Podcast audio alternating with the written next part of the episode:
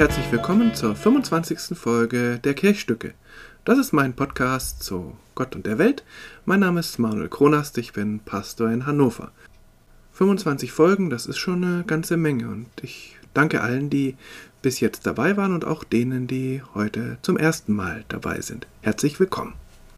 In diesem Podcast geht es um Fragen, die mich beschäftigen, Bibeltexte, die mich interessieren, Symbole, die irgendwie zur Kirche oder zum Leben gehören. All das in bunter Reihenfolge und ohne großen thematischen Faden, aber in vielen Fällen eben orientiert an dem, was das Kirchenjahr so vorschlägt.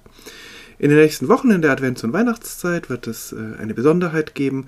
Da werde ich jede Woche ein Lied besprechen, sozusagen eine kleine Liedandacht machen in diesen Kirchstücken und ja, mal schauen, wie das wird und es würde mich auf jeden Fall freuen, wenn viele das anhören würden. Wir nähern uns dem Kirchenjahresende. Und äh, zu dieser Zeit ist in den Gottesdiensten, in den Kirchen immer viel die Rede von Auferstehung, vom Ende des Lebens, vom Ende der Welt, was auch immer.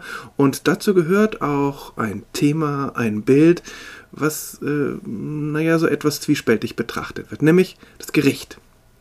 Der Wochenspruch äh, dieser Woche, vorletzter Sonntag des Kirchenjahres, lautet: Wir müssen alle offenbar werden vor dem Richterstuhl Christi. Aus dem zweiten Korintherbrief, der zweite Brief des Apostels Paulus an diese junge christliche Gemeinde in Korinth. Und da redet er plötzlich vom Richterstuhl Christi. Von der Auferstehung redet er öfter in mehreren Briefen und hier kommt nun dieses Thema rein. Und das ist äh, im Verlaufe der Kirchengeschichte ein wichtiges Thema geworden, aber auch, wie gesagt, ein sehr zwiespältiges Thema. Denn ich habe da auch diese, diese Bilder vor Augen, diese, das gewaltige Endgericht. Jesus, der äh, prächtig vom Himmel herabkommt oder auf einem Thron sitzt und alle ziehen an ihm vorbei und er äh, Daumen hoch und Daumen runter und die einen gehen nach rechts und die anderen gehen nach links. Die einen äh, gehen ins Paradies und die anderen in die Hölle. Das Paradies ist immer wunderbar beschrieben, vielleicht ein bisschen langweilig, aber auf jeden Fall ist dort ewiger Frieden, ewige Sonne, ewige Wärme, ewiger Frühling, wie auch immer. Und die Hölle, die haben Malerinnen und Maler aller Zeiten immer genüsslich ausgemalt. Das ist gruselig, das ist grausam und man kann sich eigentlich gar nicht vorstellen, was das bedeutet, äh, auf ewig in äh, so, an so einem Ort äh, sitzen und schmoren zu müssen. Ja, in den letzten Jahren, Jahrzehnten ist das Gericht etwas aus der Mode gekommen, auch in Predigten zum Ende des Kirchenjahres. Vielleicht eben deswegen, weil mit diesem Gericht lange Zeit Angst gemacht wurde. Tu das Richtige oder tu zumindest das, was wir wollen, sonst kommt das Gericht, sonst äh, droht die ewige Hölle. Dieser Brief des Apostels Paulus an die Korinther, den verstehe ich aber gar nicht so. Natürlich hat er seine Probleme mit dieser Gemeinde, aber ich verstehe dieses Bild vom Richterstuhl Christi nicht als Drohung, so handelt richtig, sonst geht es euch schlecht, sondern einfach als Teil der Beschreibung der Ewigkeit. So wird es eben sein nach dem Tod. Da wird es einen neuen Leib geben, da wird es ein ewiges Leben geben, da werden wir herauskommen aus dem Tod, aus den Gräbern, wie auch immer, und es wird auch ein Gericht geben, der Richterstuhl Christi. Und je länger ich mich damit beschäftige, umso klarer wird mir, ja, ich fände es schade, wenn es das nicht gäbe. Wenn nirgends in der Bibel von diesem Gericht die Rede wäre. Was würde dann damit gesagt? All das, was wir in unserem Leben machen, ist eigentlich völlig egal. Was wir falsch machen, egal. Entweder ist nichts nach dem Tod oder eben schwamm drüber die ewige Vergebung und auch was wir gut gemacht haben, was gar nicht wahrgenommen wird hier auf der Welt, was wir vielleicht selber gar nicht merken, wie wunderbar wir manchmal sind. Auch das spielt keine Rolle nach dem Tod. Gott kümmert sich nicht drum.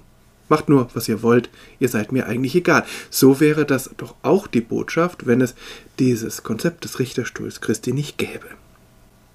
In diesem Wort Richterstuhl, überhaupt in dem Wort richten, steckt doch auch das Wort richtig drin oder das Wort Recht, das Wort gerecht. Also ich finde, es braucht so etwas. Einen Prozess im positiven Sinn, eine Situation, ähm, in der etwas richtig gestellt wird, in der etwas zurechtgerückt wird, dass das angesprochen wird, was schlecht gelaufen ist, dass das angesprochen ist, wo Schuld und Leid und Schmerz und Qual waren, dass das angesprochen wird und nicht einfach irgendwo wegplätschert, sondern vor Gott eine Rolle spielt. Es ist Gott nicht egal, was wir falsch machen. Und er möchte das ändern, er möchte die Folgen ändern. Er möchte, dass Menschen wieder hinauskommen, herauskommen aus diesem ähm, Teufelskreis von Schuld und von Leid. Und eben auch das andere, dass das, was wunderbar war, dass das auch nicht irgendwie wegkippt nach dem Tod, sondern seinen Platz erhält.